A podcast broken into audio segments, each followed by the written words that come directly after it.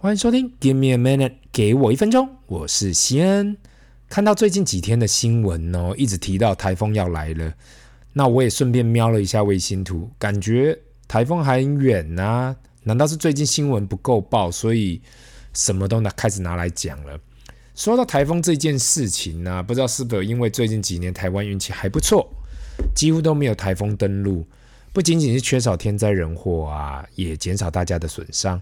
当然啦，很多人会说这样没有台风假可以放诶，殊不知台风假已经是台湾人的专利了。日本跟韩国那边都没有台风假。上次跟日本的朋友聊到这里啊，他们都感觉台湾还有放台风假有点夸张。我有点忘记台湾是到底是哪时候开始放台风假的啦。身为六年级生的我，隐隐约约呃记得小时候好像有台风假，只是每一次放台风假的时候，好像都出大太阳。我还会跟那个同学一起出去打球啊，骑脚踏车之类的。那这时候大家都会感觉赚到，因为放假天气很好嘛。那导致大家最后都开玩笑说，每次都开玩笑说，没台风的时候，风雨还比来台风来的时候还要大。认真来讲啦，好也好险有台湾山脉，因此当台风真的袭击台湾的时候，通常都会被化解。那真的会影响台湾的，比较像是台风也没有进到台台湾的台风嘛。讲到这里啊，我觉得我好像在帮大家在上气象课一样。上一集的 Q&A 啊，有一个问题是女性听众来问有关三观合不合的问题，跟未来如何希望可以碰到老公。那我感觉哦，我好像没有回答的很完整。那我在这里想要再稍微的补充一下。那随着时代的进步呢，我感觉现在很多人自我意识都比较强啦，大家都互不相让。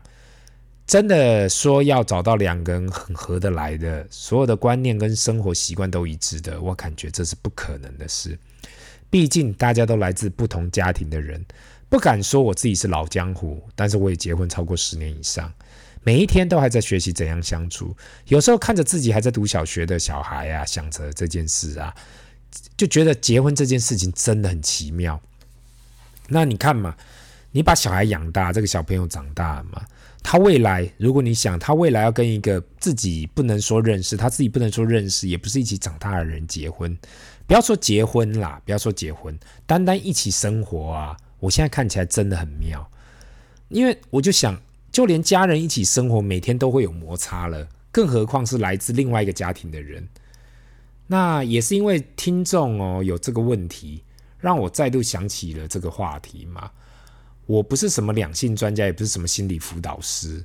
那我只是后来发现呐，原来不管做什么事情呐，做任何事哦，都离不开人性。这就是我的的一个启发啦。那今天就让我们来聊一聊我一直没有拿出来分享的 Howard Marks 最新一期的 Memo。如果不认识 Howard Marks 的人呐，这位避险基金大师，请麻烦回去听一下过去有分享过他的 Memo。他固定分享的 Memo 呢，也是巴菲特说他每次都会想要马上去看跟了解的。我们今天要来分享这份 Memo，其实是在四月十七号就发布的，只是因为刚好过去一个多月月啊，有太多话题可以分享啊，所以。嗯，当我一直想要分享这个 memo 的时候，却找不到机会。那刚好趁上礼拜开始市场也有大量反弹的情况下，来谈谈看这篇 memo 的主题是 Lessons from Silicon Valley Bank。中文翻译应该说是我们从矽谷银行学到什么。大家如果还有印象的话，三月啊，过去这个三月发生的事情，虽然说感觉很久以前了。那时候从 SVB 矽谷银行到 Signature Bank、First Republic，然后一路到 Credit Suisse，都在短短几个礼拜垮台了。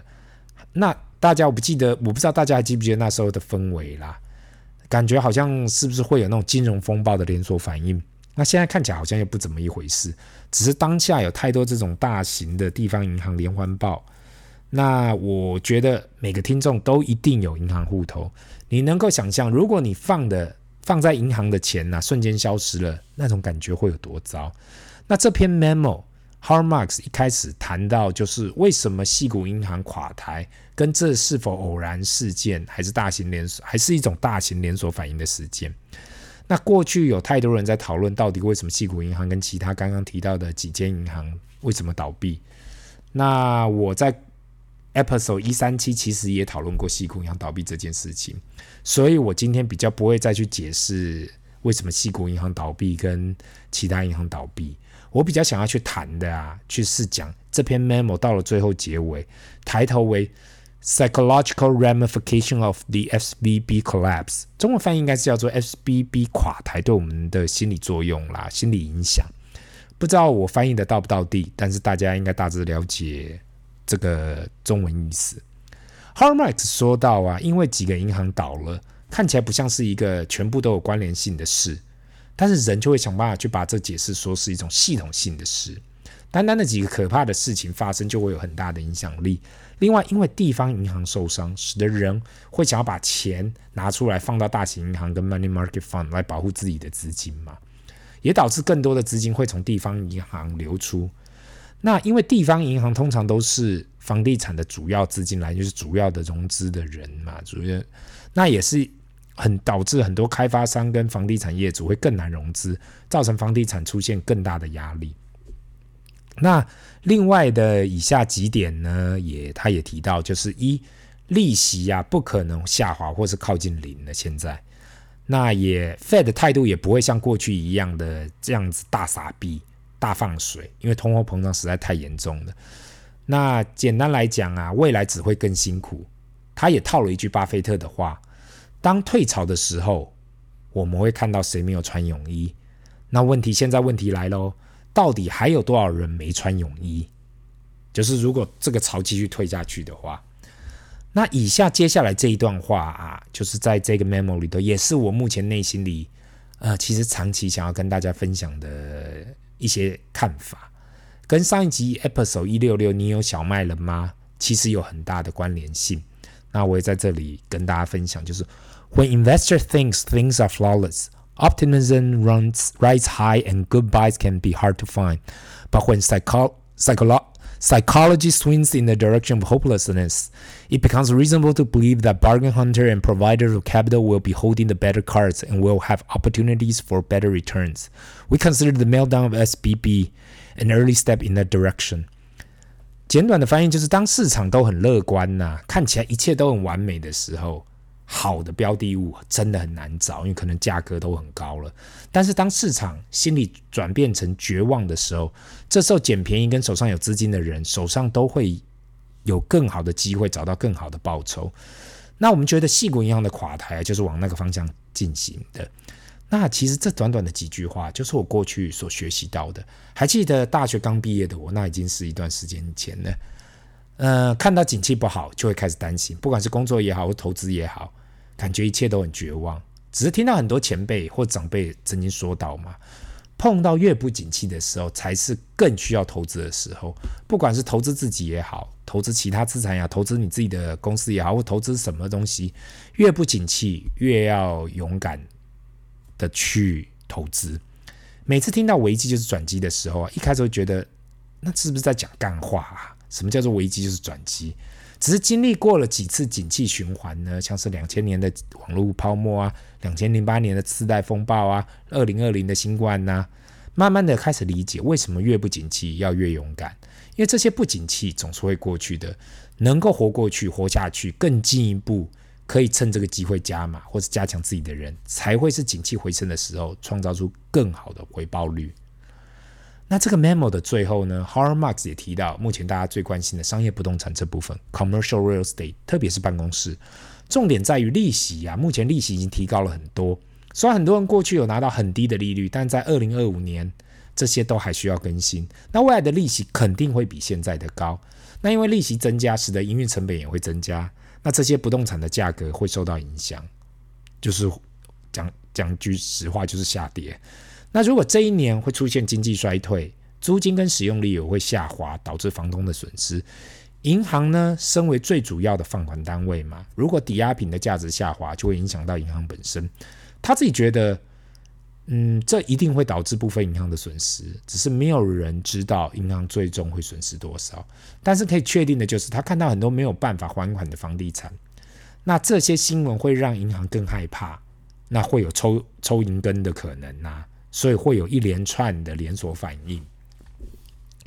我自己的看法就是，呃，目前呢，大家希望注意好自己的现金流，最主要是当景气循环来临时啊，我刚刚有说到嘛，能够在低谷继续加码，才能够创造更大的获利，但是也要注意自己嘛，在低谷的时候，是否有足够的资金可以来撑下去，不管是透过薪水收入也好，存款也好，股利也好，或者其他收入也好，加码是一点一点一点点的，能够持续下去才是关键。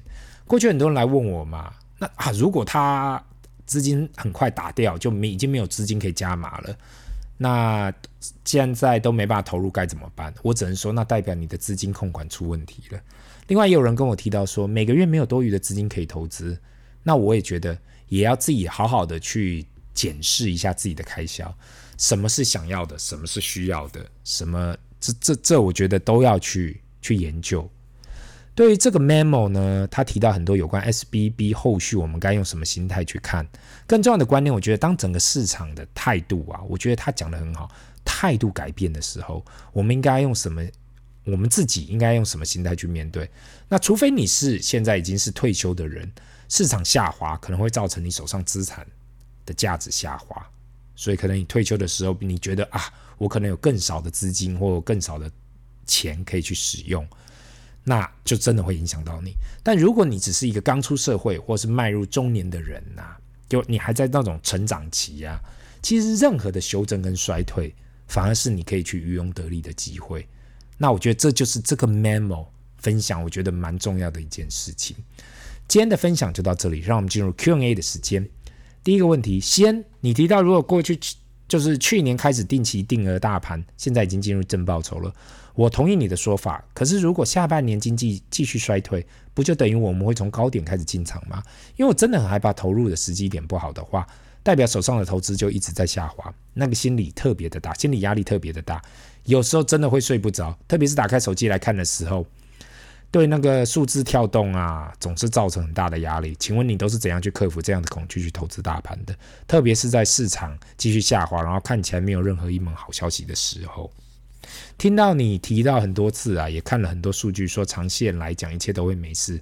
那这真的是一门很难的学问。那任何的方法都很欢迎。那你这个问题哦，其实问得非常好，因为人性就是这样嘛。我刚刚有提到人性啊，做任何事都是有关人性。那调查已经发现嘛，人对于赔钱的痛苦度会比赚钱的爽度多两倍以上。你听好，人对于赔钱的痛苦度啊，会比赚钱的爽度多两倍以上，白话文的意思就是，当人赔钱的时候，内心就感觉加倍的痛苦，你就会感觉哇，看到那个真的就好好好不舒服。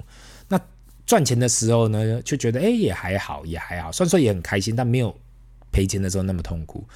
那就回归到你所说的嘛，当你开启手机来看你的投资时，很多时候看到下跌都睡不着。我能够给你的建议大概就是一闲钱投资，二。如果你选择长期投资，那就少看你的账户。那有关闲钱投资呢？你拿了闲钱，你这样才会有正确的心态去放长线。因为如果这笔资金是要去缴贷款或者生活费的，任何波动都会马上影响你的生活。但是就是要知道，市场就是会有波动的，这是没有办法避免。所以一定要用你不会马上运用到的钱，你才有办法放得住。另外一种就是少看你的账户，我知道这很难做到，毕竟这种资讯发达的时代呀、啊，你说要不打开你的手机去看你的账户真的很难。但是呢，我想要提醒一下，就是你也不会天天去看你房子价值多少啊，或是其他物品价值多少。那为什么碰到金融商品，人就会想要一直去看？